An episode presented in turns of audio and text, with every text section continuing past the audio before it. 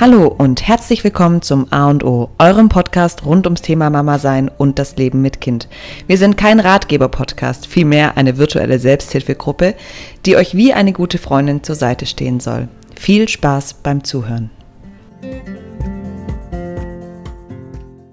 In der heutigen Folge geht es um das Thema Mutterliebe, die bedingungslose, grenzenlose Mutterliebe, ähm, wie die sich verändert im Laufe der Zeit und wir greifen das Thema nochmal auf, weil uns ganz arg viele immer wieder schreiben, weil wir das im Podcast schon mal erwähnt hatten, ich glaube in der Folge mit dem Wochenbett, mhm. ähm, dass es eben bei uns nicht von Anfang an so war. Also es sagen ja einem alle, wenn man schwanger ist oder wenn man noch keine Mutter ist, oh mein Gott, wenn dein Kind geboren wird, so das ist, dass diese Liebe ist mit nichts auf der Welt zu vergleichen und der Moment ist so einzigartig, wenn das Kind geboren wird und ihr werdet diese Liebe spüren und also es wird ganz arg viel berichtet und ich kann es jetzt auch verstehen, weil wenn ich jetzt mit einer schwangeren Freundin spreche, dann rede ich auch von dieser, mhm. von dieser Liebe. Aber es sagt einem eben keiner, dass die erst kommt. Dass die erst kommt und dass die sich entwickelt und dass es nicht da ist, wenn das Kind gerade aus dir rausgekommen ist. Ich war in dem Moment, als mir meine beiden Töchter auf die Brust gelegt wurden, einfach nur froh, dass die Geburt vorbei war und dachte einfach nur so, warum habe ich so kranke Nachwehen und oh mein Gott, das ist jetzt meins, was soll ich damit machen, wie soll ich mich mhm. darum kümmern und so weiter. Also ja, es ist einfach nicht so oder ich finde halt das Schlimme, dass es quasi fast zum Tabuthema gemacht wird, ähm, so offen darüber zu sprechen. Also zum Beispiel ich, also viele schreiben mir ja krass jetzt im Nachhinein, ich hätte das dir damals gar nicht angemerkt, dass du so die Gefühle hattest, also dass ich quasi nicht so diese endlose Mutterliebe gegenüber Max hatte weil ich es quasi nicht gezeigt habe. Und ja, ich habe es nicht gezeigt, weil ich aber auch in dem, also in den ersten Monaten ja komplett unsicher mit mir war, dann diese Wochenbettsdepression hatte. Ähm, und ich glaube, ich hätte niemals auf Instagram öffentlich drüber sprechen können, weil wenn da jetzt nur eine blöde Nachricht kommen wäre. So, oh mein Gott, wieso liebst du dein genau, Kind? Genau, wie undankbar. Weil ich, ich ja. muss auch sagen, ich finde das Thema auch sehr schwierig, weil vor allem das Thema hatten wir auch gestern, wenn ich dran denke, wie viele ähm, wie viele Paare, Paare sich eben ähm, Kinder wünschen und es halt einfach nicht klappt, Beispiel viele Jahre. Und wir beschweren uns dann quasi darüber, dass wir unser Kind nicht lieben können. Ich habe da irgendwie so ein bisschen schlechtes Gewissen. Ja, ja. Also wir hatten es, wie gesagt, gestern mit, von dem Thema auch, wie, wie, dankbar wir einfach sind, dass unsere Kinder einfach auf die Welt kamen und gesund waren alle. Ja. Und ähm, aber ich glaube, also wir haben ja euch gefragt und ich habe die Nachrichten schon mal so ein bisschen durchgeguckt. Ja, es auch. gibt schon die Mütter, die dieses Gefühl irgendwie haben. Ja, bei mir gab es auch ein paar Mütter. Genau, deshalb, oder auch deine Mutter hat es ja auch gesagt, genau, sie hatte deshalb das. ist es auch völlig in Ordnung. Also es gibt solche Mamas, bei denen ist eben das Gefühl direkt da, dein Kind wird dir auf die Brust gelegt und diese bedingungslose Mutterliebe ist von von Minute eins da, aber es gibt eben auch Situationen oder es gibt aber auch Mutter-Kind-Beziehungen, wo das halt einfach nicht so war. Und das ist beides völlig in Ordnung. Wie gesagt, bei mir war es überhaupt gar nicht so. Also ich hatte, also ich hatte null also gar keine Gefühle gegenüber Max. Bei mir war es eher nur so, klar, ich hatte einen Instinkt, so nach dem Motto, ich möchte, dass es ihm gut geht. Aber tatsächlich, also mein allerliebster Wunsch zu dem Zeitpunkt wäre gewesen, dass ich ihn einfach meiner Mama geben kann und dass sie den großzieht und ich quasi halt einfach wie die Schwester bin. Das wäre mein Wunsch gewesen, die ersten Wochen und bei mir sogar eher die ersten Monate.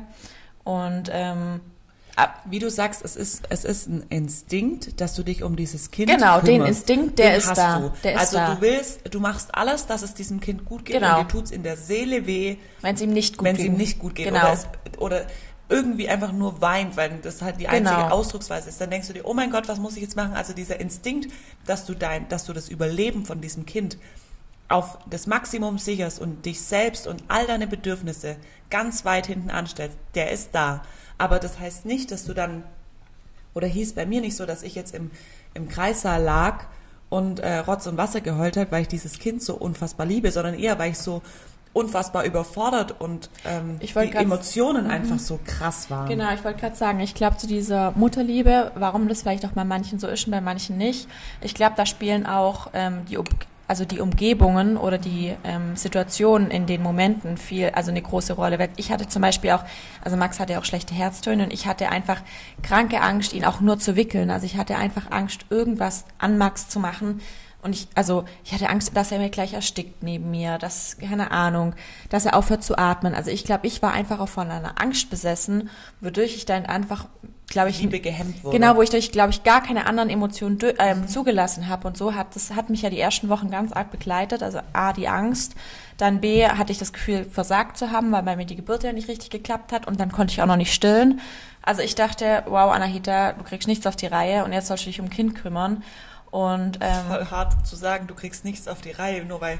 Ja, aber in dem Moment hatte Ja, ich das. Gefühl. Ja. Klar, also zum Nachhinein weiß ich auch, dass es so war, aber in dem Moment vor allem, weil ich mich halt ja auch null damit auseinandergesetzt habe, dass die Geburt vielleicht auch nicht so wie im Bilderbuch ablaufen kann, Mhm. ähm, ja, war ich einfach in dem Moment überfordert. Und tatsächlich, also ich glaube, bei dir kam diese Mutterliebe schneller. Ja, ich glaube auch, aber ich hatte auch keine Wochenbettdepression. Man kann sagen, sondern mir ging halt es die dann Wochen plötzlich wieder einfach gut. super. Genau. Also ich war dann, bei mir hat es dann schon angefangen, das, da hat, das war witzig, da kam mein Mann ins Krankenhaus zum Besuchen, es war ja Corona und der durfte immer nur eine Stunde kommen. Und ähm, dann lag ich den ersten Tag mit ihr da, den zweiten Tag und am dritten Tag hat er mich dann abgeholt. Und dann hatte ich die Alea auf dem Arm und ähm, habe sie, glaube ich, dann irgendwie so ins Gesicht geküsst oder auf die Stirn oder auf die Backe oder irgendwie so. Und dann meinte mein Mann zu mir, siehst du, jetzt fängt es an. Und das war schon so, dass da dann schon mehr so eine, so eine, so eine Liebe, also immer mehr kam. Aber, was ich auch sagen muss, ich habe mich in der Zeit extrem zu meinem Partner hingezogen gefühlt. Ich wollte unbedingt die ganze Zeit bei ihm sein. Also so, weil du diese Liebe, also irgendwie ja schon, du kennst, du weißt ja, wie es ist, jemanden zu lieben. Und da war das dann immer so, dass er, der Alea, noch extrem konkurriert hat. Weißt du, wie ich meine? Also ich wollte immer so, ich wollte schon auch mit ihr im Arm und ich habe sie auch gestillt und es war auch, aber das war halt viel auch mit Schmerzen einfach verbunden, wo ich einfach, weißt du, wo du jetzt nicht so in diesem Bild, weißt du, dieses, dieses klassische Bild, was du hast von so einer frisch, frisch gebackenen Mama, wie sie mit dem Kind mit so einem riesen Stillkissen eingemummelt in Decken irgendwo in einem schönen hellen Raum liegt und irgendwie ja. Tee neben sich hat und einen Snackteller und dieses Kind dann so schmachtend Das glaube ich aber auch. G- Gibt's bestimmt, ja, bestimmt, oder diese Momente gibt Ja. Mhm. es auch. Und, aber ich dachte irgendwie so, okay, und jetzt will ich mich zu meinem Partner in den Arm legen. Weißt Mhm. du, wie ich meine? Tatsächlich stimmt. Ich habe den Teil habe ich komplett vergessen, aber es war tatsächlich bei mir auch so, dass ich in der Zeit auch ganz viel ähm, kuscheln musste mit Jörg irgendwie. Ähm, aber ich weiß gar nicht, also ob das jetzt irgendwie mit Max zusammenhing. Ähm, Oder mit der Situation. ja, oder einfach. mit der Situation, also das weiß ich gar nicht mehr. Aber bei mir hat es tatsächlich schon echt lange gedauert, bis ich ähm, da so richtige Gefühle für Max hatte. Weil ich halt einfach, ich war ja einfach mit allem komplett überfordert. Also ich glaube tatsächlich gar nicht, dass es vielleicht nur an, also dass das an irgendwie, mein, ich weiß es nicht, an was es lag, aber ich glaube einfach, dass ganz viele Umstände und Situationen, zum Beispiel dir ging es wie dann gesagt, wie gesagt, gut im Wochenbett. Das heißt, du kannst ja dich auch viel mehr darauf konzentrieren und mir ging es einfach nur scheiße und ich dachte mir so, ich will mein Leben zurück und was auch noch ein großer Unterschied bei uns war, fand ich, unser Leben davor. Ja, Dein Leben war schon, schon mal geprägt davon, für jemanden Verantwortung zu haben in Bezug auf Bailey. Und das ist jetzt ein blöder Vergleich, Hund und Kind, aber ich finde, das ist schon, in dem Bezug kann man es schon weil du einfach Verantwortung hast und dein, dein Leben halt auch ein bisschen davon geprägt ist, Einschränkungen zu haben. Also ihr müsst gucken, ob ihr abends essen gehen könnt. Ihr müsst zu bestimmten Zeiten Gassi gehen. Ihr könnt nicht einfach einfach in in Urlaub, Urlaub gehen. genau. Und bei mir war es ja so, oder bei Jörg und mir war es ja so, ich hatte ja noch nie Verantwortung für irgendjemand, also immer nur für mich selbst. Und was dazu kam, ich hatte halt auch nie, also so einen ähm, 9-to-5-Job oder so. Das heißt, ich hatte nie richtige Verpflichtungen. Ich konnte jeden Tag das machen, quasi, was ich möchte. Ich konnte ins Training gehen, wann ich will. Ich konnte meine Freundin sehen, wann ich will. Ich konnte arbeiten, wann ich will.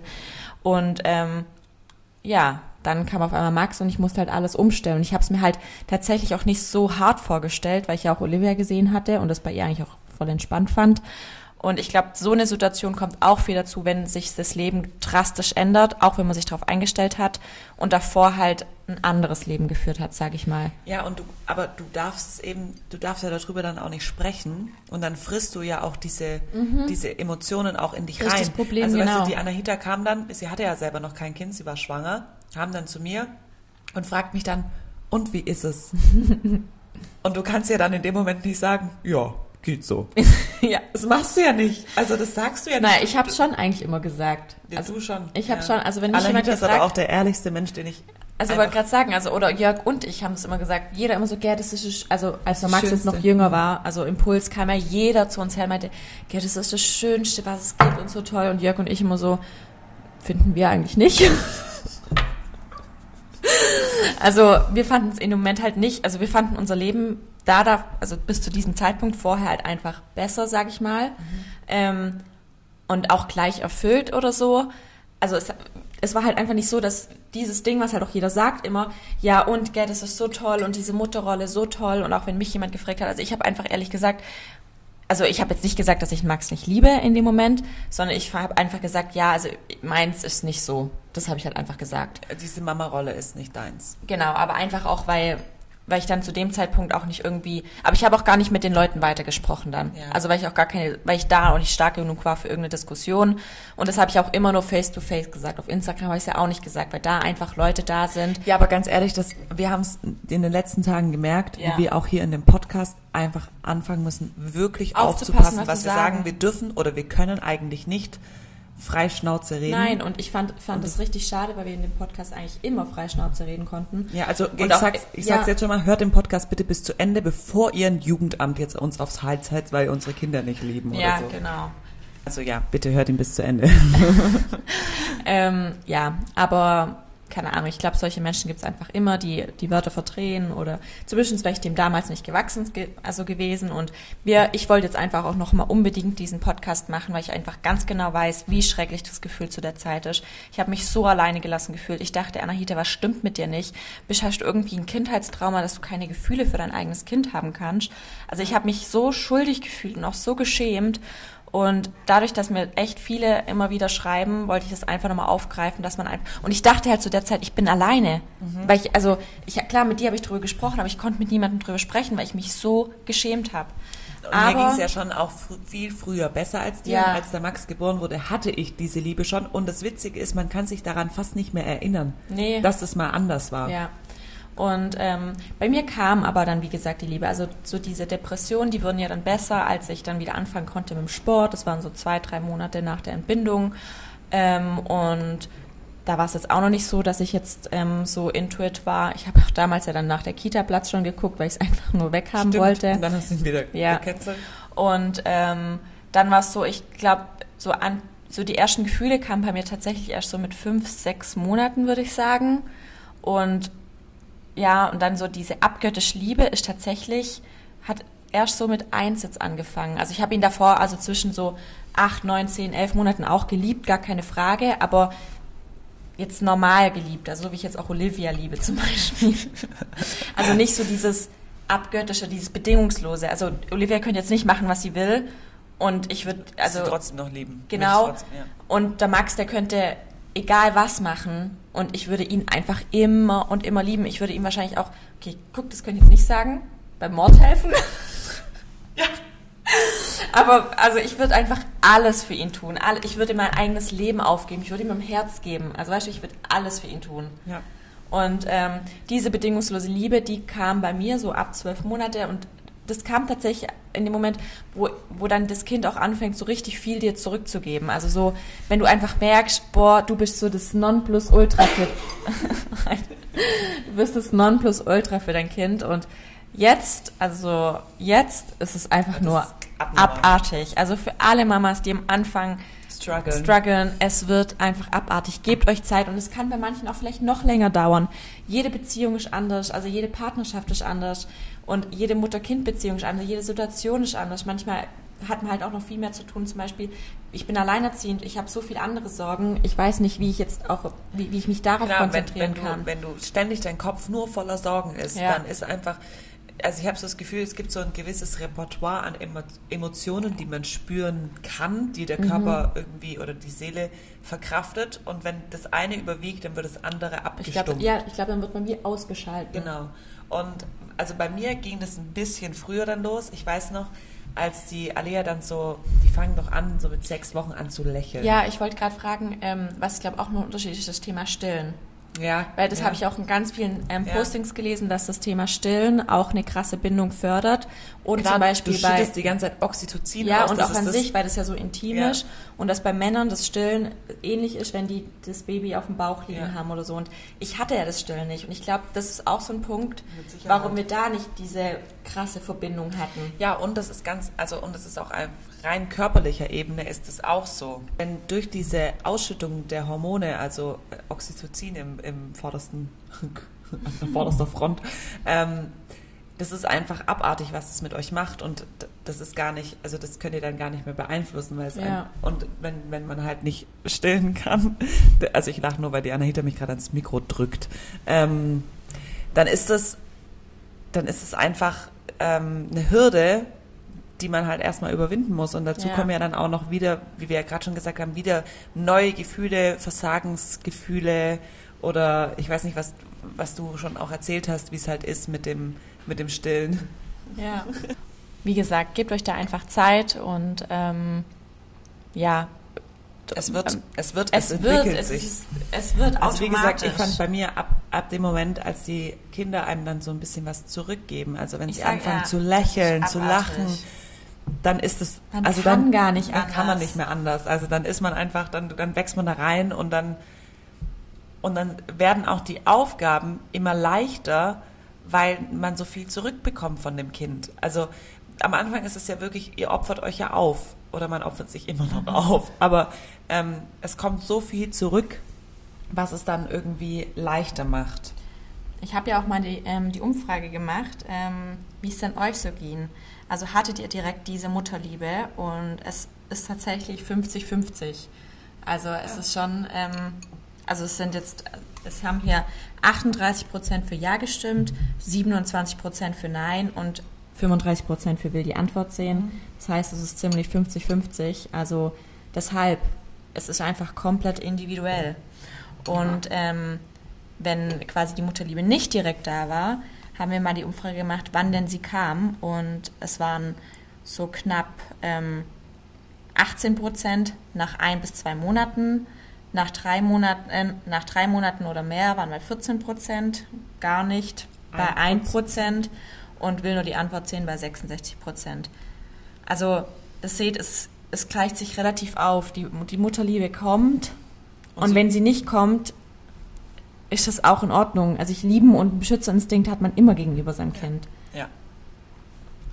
Also ihr werdet euer Kind äh, nie, ähm, also ihr seid deshalb trotzdem keine schlechte Mutter. Nein. Weißt du, auch wenn, auch wenn das vielleicht erst nach einem Jahr kommt oder so, ihr tut ja trotzdem, das ist ja nicht, damit nicht gesagt, dass ihr euch dann schlechter um das Kind kümmert, nur halt mit einem ganz anderen Gefühl dabei. Und es ist natürlich viel leichter, wenn man das Kind grenzenlos liebt, weil dann, ja. dann geht einem das ja leicht von der Hand. So, jetzt haben wir noch so ein paar, also ich habe auch noch so ein paar längere Antworten. Die Nachrichten lesen wir nachher vor, mhm. oder? Wie, also wir haben jetzt die Frage gestellt, wie sich denn die Liebe verändert mhm. zum Kind. Im Laufe der Zeit. Also ich, die erste Nachricht schon, sie wird jeden Tag mehr und man, man denkt, es geht nicht mehr mehr. Und ich kann es nur zu 100% bestätigen. Jeden Tag denke ich mir, ich kann diesen kleinen Menschen nicht einfach noch mehr lieben. Ja. Aber es wird einfach wird. immer noch mehr. Weil die können ja auch jeden Tag mehr. Und dann über jedes einzelne Wort, das die dann neu können, ist man so stolz, als ob man keine Ahnung was neu geschafft hätte. Also es ist wirklich, ähm, ja, also es schreiben einfach so, so viele, ja, dass die Liebe, Liebe zum wächst, Kind Liebe so, so stärker wird und auch intensiver wird. Und ähm, ja, auch mit jedem Lachen wächst die Liebe. Hier schreibt eine, am Anfang musste ich erstmal realisieren, dass das mein Baby ist. Das ist das, was ich vorher meinte. Ja. So, ich, ganz ehrlich, also, und ich, kleiner Spoiler, beim zweiten Kind verändert sich das nicht. Ich dachte dann immer, also ich habe, als ich mhm. mit Camille dann schwanger war, habe ich gesagt, bestimmt ist es jetzt bei der Camille so, dass es so eine grenzenlose, bedingungslose, abartige Liebe ist von Anfang an, weil ich ja schon weiß, dass es passiert. dass es passieren wird irgendwann. Und es war aber wieder so, dass ich einfach nur dachte, oh mein Gott, das ist sie. Und was mache ich jetzt so? Wie soll ich das, wie soll ich das machen? Und einfach so, da kommen so viele andere Emotionen noch mit reingeschossen. Und da war es auch wieder so, dass ich unbedingt zu Alea wollte, weißt du noch? Mhm. Dass ich die Alea so krank vermisst habe in diesen drei Tagen Krankenhaus. Ich wäre, ich wollte einfach nur zu Alea. Krass. Ja. Ja, also die schreiben wirklich alle, sie wird intensiver, fester, bedingungsloser und sie wächst immer noch wie in einer Beziehung mit der Zeit und die Liebe zu einem Kind ist einfach mit nichts anderem ähm, zu vergleichen. Ähm, und je mehr Charakter eben auch ein Kind bekommt, ähm, desto mehr lernt man das ja auch nochmal lieben. Ja, oder wenn es dann anfängt, Mama zu sagen oder Mama komm mit oder Mama guck mal oder mit ihr in Interaktion, dann wird es nochmal ein ganz anderes Level, mhm. wenn die Kinder mal aus diesem Kaulquappenstadium rauskommen mhm. und einfach nur mhm. an die mhm. Decke gucken oder an die Decke schielen. Ja. Aber ich habe auch die Frage gestellt, ob es eben Unterschiede gab bei dem ersten, zweiten, dritten ja. Kind. Und bei dir gab es, also würde ich jetzt nicht sagen, dass es sich irgendwie, also war irgendwas anders oder Liebst du jetzt beide genau gleich? Ich, ich, dachte halt einfach die ganze Zeit so, das kann doch nicht gehen, dass du ein Wesen noch genauso liebst wie dein mhm. Kind. So. Aber es sagen ja mir wirklich alle wieder. Ja. Du, ja, du, aber kann ja sein, dass es halt wieder so eine Aussage genau, ist. Genau. Du liebst das zweite Kind genauso, also du, du hast 100% Liebe und dann hast du, danach hast du 200% Liebe. Also die Liebe mhm. wächst einfach. Und das war schon wieder so, dass es einfach seine Zeit gedauert hat. Ich war also ich war wirklich angestrengt die erste Zeit mit der, mit der Camille, auch wenn sie ein relativ entspanntes Baby ist. Ähm, trotzdem sind es halt einfach zwei und die Situation mit der Alea war neu und alles. Und es war unfassbar anstrengend. Deshalb hat es genauso wie bei der Alea auch seine Zeit gedauert. Und ähm, ich liebe jetzt die Camille schon auch wie die Alea, aber dadurch, dass die Alea mich so arg einnimmt und fordert mhm. und das anders kann, ist schon immer die Camille diejenige, die zurücksteckt. Mhm. Also wenn es jetzt irgendwie, wenn ich jetzt mit beiden Kindern hier bin und die Sergelin ist da und die Camille ist bei mir auf dem Arm und die Alea will das nicht oder will mit mir irgendwas spielen, dann sage ich nicht zu Alea so, ähm, jetzt geh mal bitte mit der Sergelin mit, ich mhm. muss mich um die Camille kümmern, sondern dann gebe ich die Camille der Sergelin, weil der Camille das nichts ausmacht. Also mhm. die Camille ist schon immer diejenige, die so ein bisschen zurückstecken muss, aber da hat mir auch wirklich dieses Geschwisterbuch ähm, von, wie heißt das, das gewünschteste Wunschkind, Wunsch, ja, äh, oder? Wunsch, Geschwisterkind. Ja, irgendwie die Geschwister-Edition davon.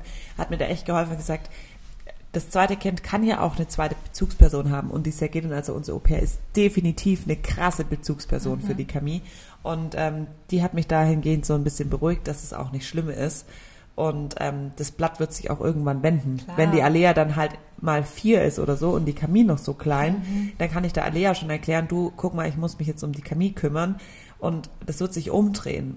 Aber es ist schon so, dass ich die Alea so ein bisschen bevorzuge noch immer, mhm. aber auch einfach, weil sie auch viel mehr Interaktion fordert. Mhm. Ja, also ich bin gespannt auf die Antworten. Ja, ähm, also hier kam, ich hatte, nach der, ich hatte nach der Geburt des zweiten wahnsinniges Liebeskummer wegen dem ersten. Ja. Weil das zweite absolutes High-Need-Kind und ich konnte mich nicht mehr ums erste kümmern. Genau, da habe ich mir halt Hilfe geholt. Ja, beim zweiten war zum Beispiel die Mutterliebe direkt da und auch die Fürsorge. Dann Spiele schreiben ist gleich gewesen zwischen 1 und 2. Oder beim ersten Kind hat es lange gedauert mit der Mutterliebe. Beim zweiten Kind, fünf Jahre später, war sie sofort da. Das kann ich mir gut vorstellen. Mhm. Wenn so eine gewisse Zeit dazwischen ja, ist. Ja, hier auch schon wieder. Beim ersten Kind hat es gedauert, wegen neuer Situation als Mama, ähm, in der man quasi erst ankommen muss. Und beim zweiten Kind war es dann sofort wieder da. Aber viele schreiben dann zum Beispiel auch wieder, beim ersten hat es sich schneller aufgebaut, weil man da quasi den kompletten Fokus auf dem Kind hatte. Ich glaube, das ist wirklich unterschiedlich je nach Kind, also je nach Charakter vom Kind. Also, weißt du, wenn du jetzt ein Schreibaby hast und ein Buddha-Baby, mhm. dann trauerst du natürlich schon diesem anderen Kind hinterher. Die in dem Buch schreiben zum Beispiel auch, dass es auch okay ist, wenn ihr die Kinder unterschiedlich liebt. Mhm. So, so würde ich es jetzt gar nicht bei mir nicht benennen. Also die Fürsorge ist absolut gleich, nur das eine Kind fordert es halt viel mehr ein, mhm. weil sie halt schon älter ist. Jetzt schreibt noch eine, finde ich jetzt auch sehr interessant. Bei meiner Tochter ist noch was, ist sowas Spezielles zwischen uns, das bei den Jungen nicht da ist, obwohl ich sie gleich liebe. Ich kann mich schon vorstellen, dass es noch mal was anderes ist dann. Also ist auch immer, also wie gesagt, hier auch sehr, sehr unterschiedlich. Beim ersten Kind sofort, beim zweiten hat es länger gedauert. Er war, ist ein Schreikind. Bei allen gleich, es kommt mit der Zeit und wird immer stärker. Kein Unterschied zwischen den beiden. Ja. Ja, also ich glaube, da ich glaube, ganz, ganz wenn, viele wenn wir das Ganze jetzt in, in drei Jahren betrachten würden, dann würden wir gar keinen Unterschied mehr nee. ausmachen können. Aber am Anfang ist es einfach so und das ist ja auch es ist ja auch nicht schlimm, ihr sorgt euch ja deshalb nicht ähm, nicht schlechter oder besser um eins der beiden Kinder, sondern also die, die Camille tut mir schon manchmal, ich sage immer, die Camille tut mir leid oder ich sage auch manchmal zu dir so, oder du merkst dann, dass ich ein krass schlechtes Gewissen gegenüber der Camille ja. habe, weil ich halt schon wieder irgendwie morgens irgendwie Podcast aufnehmen musste, so wie jetzt und wenn dann halt die Alea ähm, dann nach Hause kommt, dann steht halt die Alea voll krass im Fokus und die Camille läuft halt immer so ein bisschen nebenher. Aber ich habe jetzt nicht das Gefühl, dass sie mit der Situation nicht glücklich ist. Also sie ist trotzdem ein ausgeglichenes, die ist finde ich voll aufgeweckt. Ja und und guckt und lacht und ich glaube, ähm, die kennen die Situation ja auch gar nicht anders. Weißt du, die sind ja, das erste Kind war es ja gewohnt, so mit alle Augen auf mich, mhm. hier bin ich. Und das zweite Kind war ja von Anfang an irgendwie so, ja, ich bin ich jetzt bin halt da. da, ich bin auch da, ja. genau. Aber irgendwie anders. Also es, ich glaube auch wirklich, dass das einen im Leben prägt, wenn man das Zweitgeborene oder das Erstgeborene Kind ja, ist. Ich glaube, glaub, du bist ich unterschiedlich. Ich glaube, Camille wird härter. Nicht böse gemeint, aber ich glaube, Camille wird härter im Leben ja, als Alea. Tausendmal härter. Ja. Also jetzt schon, ist sie schon. Wenn die, also die Camille hat, also auch rein körperlich ist sie also Camille hat zum Beispiel, wenn sie Fieber hat, das merkt man der Camille fast nicht an. Oder sie hat erst gar kein Fieber. Also sie ist einfach in, ihrem, in ihrer ganzen Substanz tougher als ja, die Alea. Ja, Oder auch wenn sie auf dem Boden liegt und die Alea spielt mit ihr Kuckuck weißt, und macht, macht immer so die Hände auf sie drauf. Da denke ich immer, die Alea damals, wenn ihr jemand geheult. so fest auf den Arm gedrückt hätte, die wäre, die wäre, oh, da wäre was los gewesen. Hallo. Ähm, und jetzt haben wir ja noch ganz, ganz viele Nachrichten von euch bekommen, wie denn das bei euch so war mit der Mutterliebe, ob direkt die Liebe da war, wie sich die entwickelt hat. Ähm, deshalb lesen wir jetzt mal eure Geschichten vor und wir haben mal wieder so eine kleine virtuelle Selbsthilfegruppe. Die Liebe zum Kind. Also, bei meinem Sohn, ein Kind, kam die Mutter-Kind-Beziehung etwas später, als er, glaube so zwei bis drei Monate war. Als er auf, auf die Welt kam, hatte ich das Gefühl, er wäre mein kleiner Bruder. Und ich muss mich jetzt um ihn einfach kümmern. Aber das hat sich nach so zwei, drei Monaten komplett verändert. Ab da hatte ich eine sehr starke Mutter-Kind-Bindung. Ich glaube, erst beim ersten realisiert man es nicht so schnell wie bei den nächsten Kindern. Als ich noch neu und komisch, das eigene Leben verändert sich ja auch komplett. Dann bei meiner Tochter war es schon von Anfang an anders. Da war dann diese Fürsorge und Liebe sofort da. Bin gespannt, was ihr in eurem Podcast erzählt. Kann ich mir schon auch gut ja. vorstellen, dass es, also wenn, falls ich irgendwann vielleicht ein zweites Kind haben sollte, ähm, dass das vielleicht bei mir dann, also ich ja, weiß oder, es nicht. Oder aber geht's wie mir und du denkst halt einfach nur so, fuck. wo ist mein erstes Kind? Boah, ich würde Max so abartig vermissen. Ja, ich bin ja jetzt so eine Glucke geworden. Ja, vor allen Dingen, weil du dann ja auch in diese Situation wie ein Déjà-vu hast. Ja. Und dann denkst du dir so, das war sie. Ja. Also die, die ja. Camille hatte ja ähm, eine bisschen ähm, heftige Geburt. also so eine bisschen eine Sturzgeburt. Und die, die hatte diese Cephalhämatome, die ja. sehr arg wehtun. Und ähm, die war ja in den ersten zwei Tagen, hatte ja nur geweint. Boah. Und ich war Alea gewohnt. Und ich habe einfach nur gedacht, ciao. Scheiße. Ich habe gedacht, scheiße, was hast du dir angetan? Du hattest so Glück. Ein, ein, so ein Glück mit diesem, mit diesem ersten Kind. Das war nach drei Tagen vorbei, dieses Gefühl, aber mhm. es war da. Mhm. Verstehe ich. Noch eine Nachricht. Also bei mir war es so, dass ich schon ein krasses Gefühl bei der Geburt meiner Tochter hatte. Ich wusste auf jeden Fall, ich werde alles für den kleinen Menschen da tun. Aber wirkliche Liebe oder Gefühle waren das noch nicht. Man kennt diesen Menschen ja noch nicht. Bei mir kam das erst tatsächlich so richtig, als ich schon über ein Jahr alt war. Ganz krass so ab anderthalb. Jetzt ist sie 20 Monate alt und ich platze vor Liebe. Ich könnte fünfmal am Tag heulen, weil sie so süß ist und ich sie so sehr liebe. Die ersten Monate habe ich fünfmal am Tag geheult, weil ich überfordert war und depressiv. Das hat aber nichts zu tun, dass ich sie nicht haben wollte, sondern dass ich mit dem neuen Leben total überfordert war. Ich war davor jeden Tag unterwegs mit Freunden, Essen, Feiern am Wochenende und plötzlich liegt man daheim mit kleinem Baby, hat ständig Angst, was falsch zu machen und verliert sich so selbst ein bisschen, da man ja auch erstmal kaum Zeit für sich hat. Jetzt, wo sie mir mitteilen kann, was sie will und was nicht, was sie essen will, dass ihr zu warm ist und so weiter, finde ich jeden Tag toll und spannend und bin so glücklich, ihre Mutter sein zu dürfen. Aber das war wirklich ein langer Prozess und Weg, aber er hat sich gelohnt. Kann ich zu 100 Prozent so unterschreiben. Ja.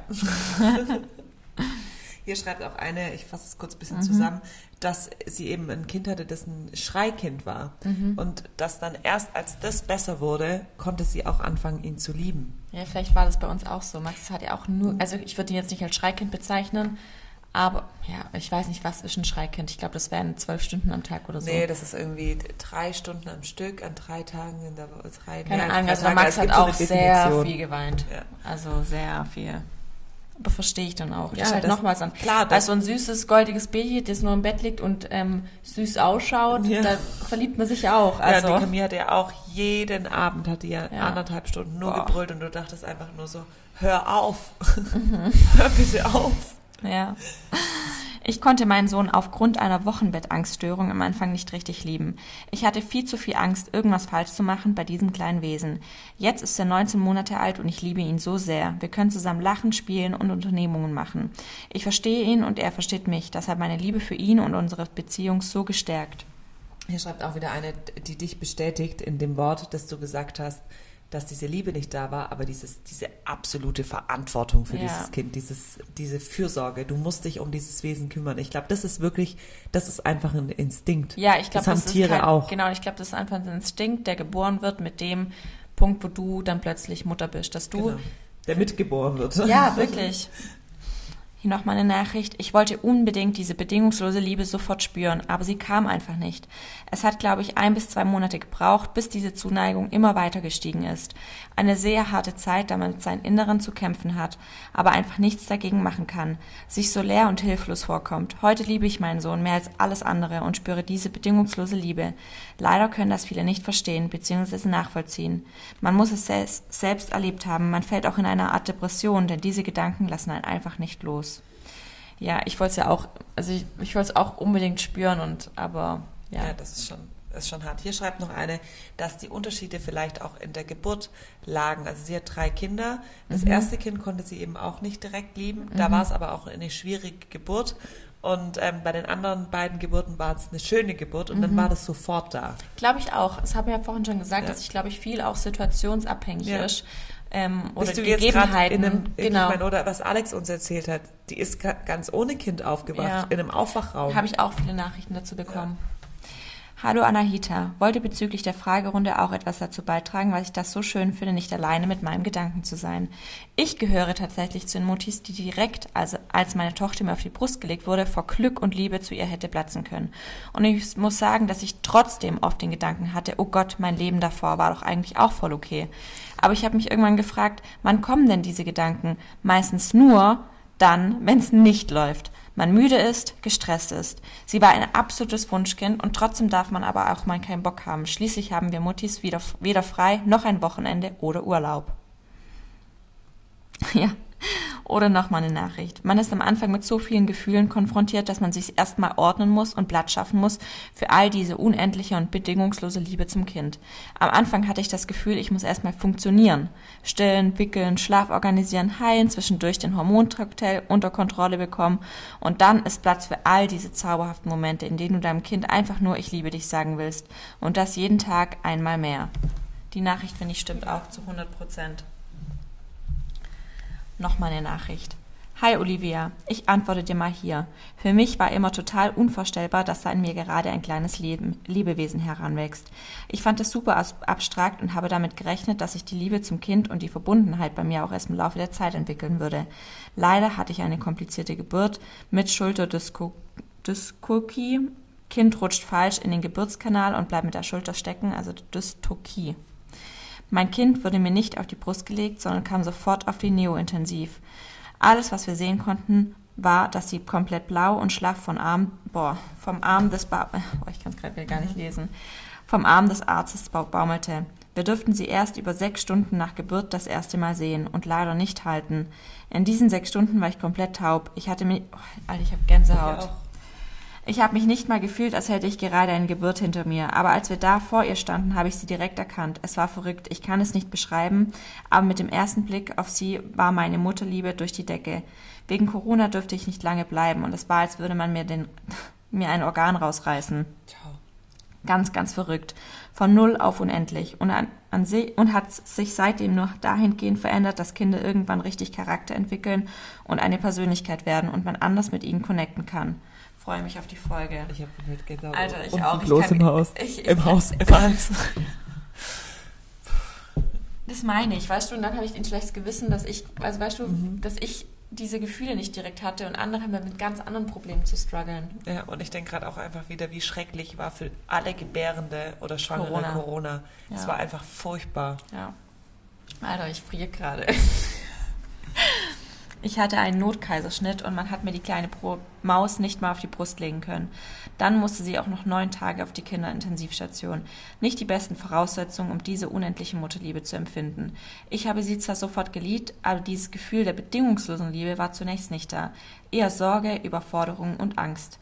Ich habe mich deswegen wirklich schlecht gefühlt. Erst als ich wirklich Zeit mit ihr verbringen konnte und mit ihr nach Hause durfte, kam diese unendliche Mutterliebe. Und sie wurde von Tag zu Tag mehr. Jetzt ist sie sieben Monate alt und ich liebe sie so sehr, dass ich Angst habe zu platzen. Wohin damit? Aber ehrlich, dieses Gefühl habe ich nach der Geburt vermisst. Aber inzwischen weiß ich, dass es vielen so geht und das ist okay. Vielleicht lag es bei mir aber auch in den beschissenen Umständen der Geburt. Am Ende gut, alles gut. Wir Frauen sind stark. Finde ich auch eine richtig ja, schöne Nachricht. Voll.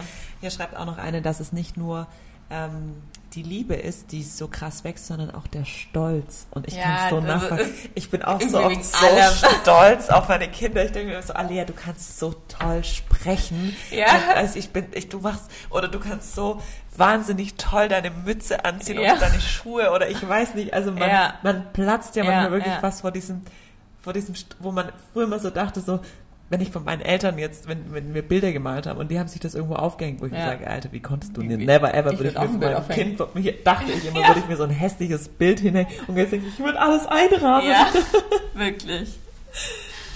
ähm, also aktuell merke ich ganz stark den Unterschied zwischen meinen beiden Kleinen, zwei, äh, two under two. Bei meinem ersten Kind, 19 Monate alt, konnten wir uns voll auf und ganz aufeinander einstimmen, kennenlernen und ineinander verlieben, lieben lernen. Doch nun, wo mein kleiner zweiter Sohn drei Wochen alt auf der Welt ist, versuche ich nur noch irgendwie jedem gerecht zu werden und besonders dem Erstgeborenen die meiste Aufmerksamkeit zu widmen. Eifersuchtsszenen inklusive Wut, Weinanfälle sind seit ein paar Tagen leider Programm und ich weiß nicht, wo mir der Kopf steht. Und daher kommt der kleine Mini aktuell leider einfach viel zu kurz und die doch so schöne, innige Anfangskuschelzeit fällt eher dürftig aus. Das bereitet mir echt ganz schön Kopfzerbrechen. Ich möchte ihn doch auch so sehr lieben. Ich hoffe, die Zeit bringt das alles mit sich und alles spielt sich irgendwie ein. Gar nicht so einfach alles. Oh Mann. I feel you, weil ich es bei dir auch so ein bisschen mitbekommen mhm. habe. Beim ersten Kind hat das, glaube ich, vier Monate gebraucht und beim zweiten jetzt zwölf Monate. Keine Ahnung warum und das Thema wird auch nirgends thematisiert und dachte, ich bin immer die Einzigste dazu und habe mich sehr schlecht gefühlt. Ich muss ehrlich sagen, dass Kind 1 bis zum Lieben, das wie erwähnt zwölf Monate dauert, schon etwas mehr im Mittelpunkt stand. Gott sei Dank hat sich das jetzt verändert und ich habe Stand jetzt beide gleich lieb und könnte nie mehr ohne sie. Sie sind auch nur 16 Monate auseinander. Vielleicht ging das gefühlsmäßig etwas zu schnell. Kann ich irgendwo nachvollziehen. ähm, ich muss sagen, als ich auf die Welt kam, fand ich schon, dass die Liebe zu meiner Tochter von Beginn an da war. Aber jetzt, nach anderthalb Jahren rückblickend betrachtet, war das bei weitem noch nicht diese bedingungslose Liebe, zu die ich heute empfinde. Das baut sich über die Monate immer mehr auf und ich persönlich finde, dass ich in meiner Mutterrolle erst so richtig nach einem Jahr reingewachsen bin. Deshalb geht es mir jetzt so, dass ich, dass ich mir abends immer denke, wie sehr man so einen kleinen Menschen lieben kann, ist unvorstellbar. Könnte es jedes Mal heulen. Aber ich denke, dass diese Mutterliebe eben auch durch die schwierigen Zeiten immer weiter wächst, so wie es eben in einer Partnerschaft auch ist. Jedes Hoch und Tief machen das Band nur noch stärker.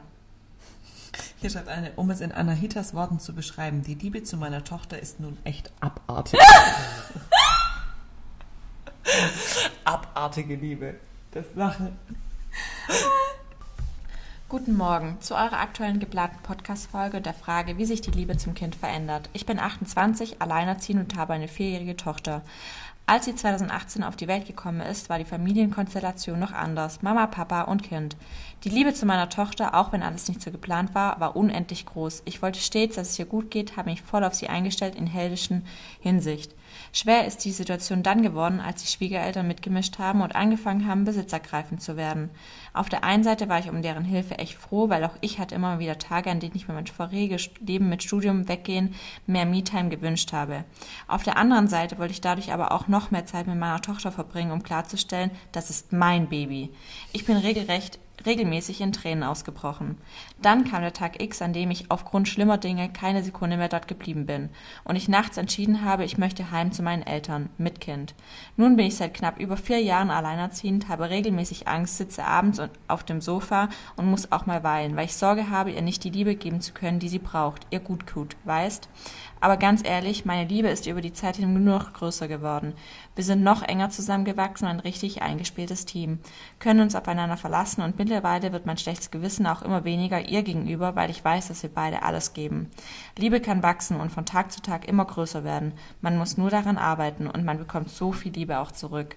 Und ich finde, der Stadt stimmt. Also man muss auch daran arbeiten. Also ja. ist wie in einer Beziehung. Es passiert auch nicht von alleine. Nee. Und aber auch der Satz, dass man so viel zurückkriegt. Irgendwie. Ja, es ist einfach abartig. Ganz, also bei mir schreiben ganz viele auch diesen, diesen Punkt, den wir vorher auch schon mal hatten, dass man damals dachte, das ja. ist diese bedingungslose, abartige ja. Mutterliebe. Und dann irgendwie so ein Jahr später so, ha, das war ja ein Scheiß dagegen, ja, was jetzt ist. Ja, so.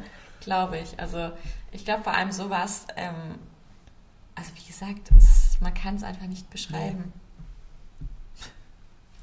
Bei meiner Tochter habe ich das Gefühl der unendlichen Mutterliebe auch so sehr vermisst. Ich lag im Krankenhaus, schaute sie an und machte mir Vorwürfe, was ich für eine Mama sei, die ihr Kind nicht so sehr liebt, wie es andere tun. Leider wurde sie mir nach zwölf Stunden weggenommen und da sie auf Intensiv musste, dieser Moment und die Zeit, der sie sich auf die Intensivstation lag, war die schlimmste in meinem Leben, weil sie weg war. Und da war sie, diese krasse Mutterliebe, von der jeder spricht und diese krasse Sorge, die schon wehtut, die man nur verspürt bei jemandem, den man so sehr liebt. Die Mutterliebe ist da auch, wenn man die nicht so schwer spürt. Ich glaube, manchmal spürt man es erst so spät, weil die Momente, in denen man sie spürt, nicht immer in den ersten Wochentagen da sind. Ja. Boah, wie viel, wie viel Übel, schlimme gell? Sachen einfach passieren. Boah.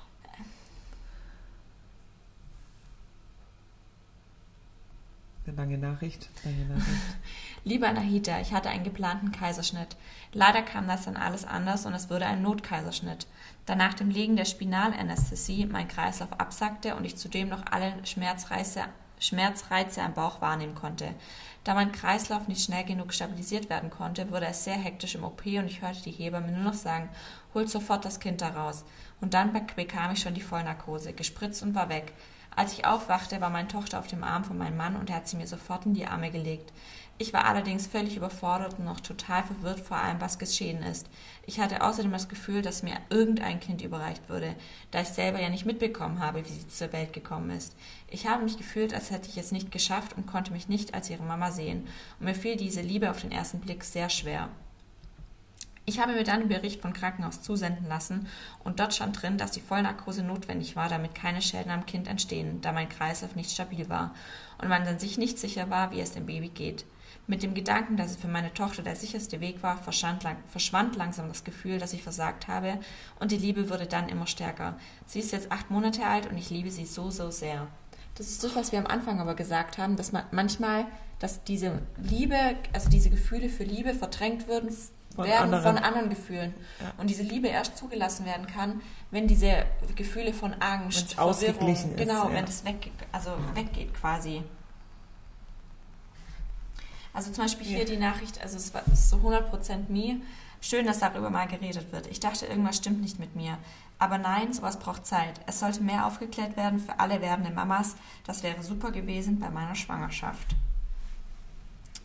Meine Liebe zu meinem Sohn war sofort da. Ich hatte eine Schwangerschaft und Geburt, alles verlief ohne Komplikationen. Sogar die Hebamme sagte, das sei eine wunderschöne Geburt gewesen. Ich habe mich vorher aber schon von jeglichem Druck von außen frei gemacht. Mein Kind war sehr klein, das hatte ich nicht erwartet, das hat mich erschrocken. Und das hat meine Liebe gestärkt. Und natürlich den Beschützerinstinkt. In der ersten Nacht habe ich mich aber natürlich gefragt, und was nun? Was mache ich jetzt eigentlich? Und so schön der Start auch war, mein Wochenbett war ruhig und für meinen Körper erholsam. Aber es ging mir nicht gut, ich fühlte mich sehr, sehr einsam und habe viel geweint. Weit über das Wochenbett hinaus. Wir wachsen aber daraus. Möchtest du noch eine Nachricht? Nee, ich glaube, die wiederholen sich jetzt sehr. Also, es ist eigentlich, wie wir es gesagt haben. Also, ihr müsst euch nicht schlecht fühlen oder ihr müsst nicht denken, ihr seid eine schlechte Mutter, ja. nur weil da noch nie jemand so drüber spricht. Oder ich meine, man, ganz ehrlich, zu wem sagt man denn das? Das sagt, so wie ich es auch nicht mal zu Anahita gesagt habe, so, ähm, geht so. Ähm, man, man redet sich es dann ja auch irgendwie ein und es ist ja auch irgendwann dann so. Und ich glaube, wenn wir in fünf Jahren oder in zehn Jahren drauf zurückkommen, dann können wir uns an diese an diese Zeit gar nicht mehr erinnern, sondern dann war das halt schon immer diese abartige ja. Liebe. Und ich glaube, deshalb auch ähm, zum Beispiel wenn eure Mutter euch davon erzählt oder irgendwelche Bekannten, die den, deren Kinder schon älter sind, die, die können das bestimmt gar nicht mehr nachempfinden, dass es vielleicht irgendwann mal anders gewesen ist. Und deshalb haben wir gedacht, machen wir noch mal eine kleine Podcast-Folge nur zu diesem Thema, um euch allen euer schlechtes Gewissen oder eure Angst zu nehmen oder auch allen werdenden Mamas mal zu sagen, hey, auch wenn das nicht so ist, auch wenn ihr erstmal nur denkt, Gott sei Dank ist diese Geburt vorbei und sonst nichts, ähm, dann ist es okay und ihr werdet trotzdem ja. irgendwann euer Kind lieben und ihr seid trotzdem tolle Mütter oder tolle Eltern. Ja. Ich glaube, jetzt stellt euch mal vor, ihr seid Vater oder ihr seid, also äh, ja, wenn ich glaube, für einen Vater ist, es halt viel, viel schwieriger. Ist es noch viel schwieriger. Aber es gibt ja zum Beispiel auch Eltern, die ein Kind adoptiert haben. Da ist es ja auch so, dass die einen fremden Menschen kriegen und es ist ja nichts anderes bei uns, nur weil er in unserem Bauch war. Wir kennen ja den Menschen dann deshalb ja. nicht. Und ähm, auch Adoptiveltern lieben ihre Kinder irgendwann abgöttisch und bedingungslos. Und das kann ich jetzt eben auch erst verstehen, weil zum Beispiel früher habe ich immer gesagt, also ich. Das kann ja nicht sein. Genau, ich ja. könnte niemals ein Kind adoptieren, weil wie soll man ein fremdes Kind ähm, mhm. lieben? Aber eigentlich ist es klar, das ist genau man weiß, dass es aus einem selber rauskam. Ja. Und es ist auch jetzt schon irgendwann schön, so gleiche ähm, Marotten zu erkennen oder so. Oder, oder zu auch suchen. nicht schön. Ja, oder zu suchen, okay, wem sieht er ähnlich und so. Aber trotzdem verstehe ich jetzt, dass man ein Adoptivkind genau genauso gleich lieben kann, kann, weil die Liebe ja. entwickelt sich genauso. Ja, und das ist, ich dachte immer so, boah, wenn jetzt, wenn es jetzt nicht mein Kind wäre und das so schreit abends und eineinhalb Stunden dich in den Wahnsinn treibt, dann oder länger, mhm. wenn das nicht mein eigenes Kind wäre, dann, wie, wie, kann man dann ruhig bleiben? Aber man, man schafft es ja auch beim, also man schafft es ja auch beim eigenen Kind und das ist einfach dieses Verantwortungsgefühl hat man, glaube ich, also auch wenn du mir jetzt dein Baby nach der Geburt aus irgendwelchen tragischen Gründen auf die Brust liegen würde, hätte ich ja trotzdem dieses Verantwortungs, ja. weil ich ja wüsste, ohne mich würde dieses Wesen sterben. Leben, ja. Genau, und genauso muss es ja auch dann sein, wenn man ein Kind adoptiert. Ohne mich würde es jetzt in diesem Moment einfach sterben irgendwann, weil ja. es sich nicht alleine versorgen kann. Und das ist ja bei Menschenbabys ziemlich lange, dass sie sich nicht alleine versorgen können. Deshalb, und über diesen Instinkt entwickelt sich die Liebe. Ja. So würde ich es zusammenfassen. Ja. Ja, meine, meine Liebe heute Nacht war auch ähm, echt am, am Limit. am Limit. Also sie hat mir unfassbar leid getan, aber ich habe einfach auch nur, also die Lea hat die ganze Nacht gespuckt und ich dachte auch einfach nur so, du tust mir leid, aber es ist so jetzt. anstrengend. So kannst du bitte jetzt einfach aufhören zu kotzen. Ich will nicht mehr.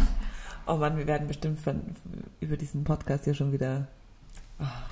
Uns hat es so genervt, weil ja. wir in letzter Zeit und das nervt mich gerade auch ein bisschen auf. Ähm, das regt mich so nicht auf, auf. Instagram, sondern in dem Podcast, dass wir quasi nicht mehr 100% wir selber sein können, weil man quasi jetzt aufpassen muss, was man sagt. Also ja, wir müssen ja schon immer aufpassen, was wir sagen. Ja, aber jetzt ist gerade irgendwie, also mich haben, mich hat der Paul eben ähm, darauf angesprochen, also dass Impulsmitglieder, ähm, also dass, dass, dass die alles wissen, bis zur Minute genau. Und die, dann ist die, irgendwie die Schlussfolgern. Hast du gehört, ja, bei Minute ja, 31? Ja, zum Beispiel, oder wie kann der Jörg an einer Hita eine Chanel-Tasche kaufen, aber dann die Mitgliederbeiträge erhöhen? Wo ich denke, was hängt das denn miteinander zusammen?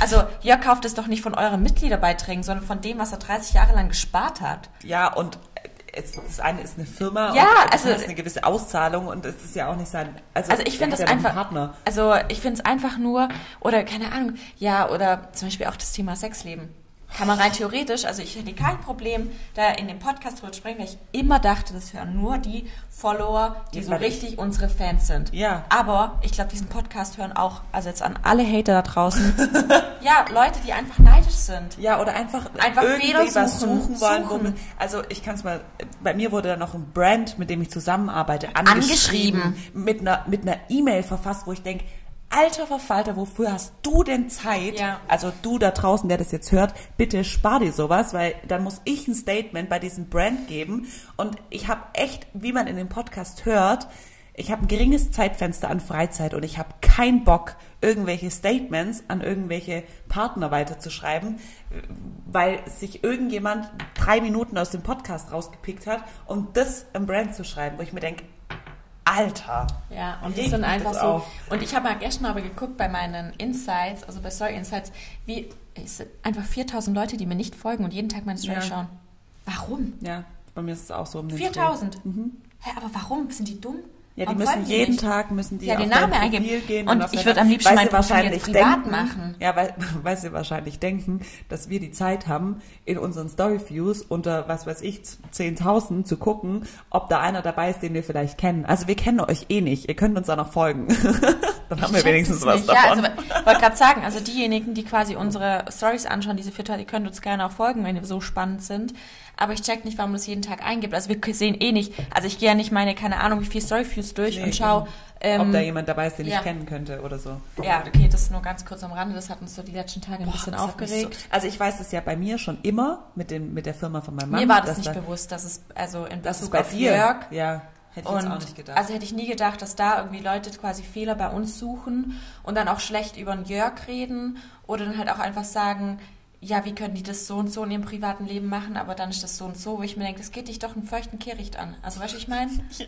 Also Ich meine, ich, ich durfte ja noch nie so ganz frei Schnauze hier im Podcast reden und habe es eigentlich immer trotzdem gemacht, ähm, weil ich wirklich dachte, das ist vielleicht in den ersten, ich meine, wir haben jetzt, wie viele Folgen haben wir? 55 Ewig viele. Folgen.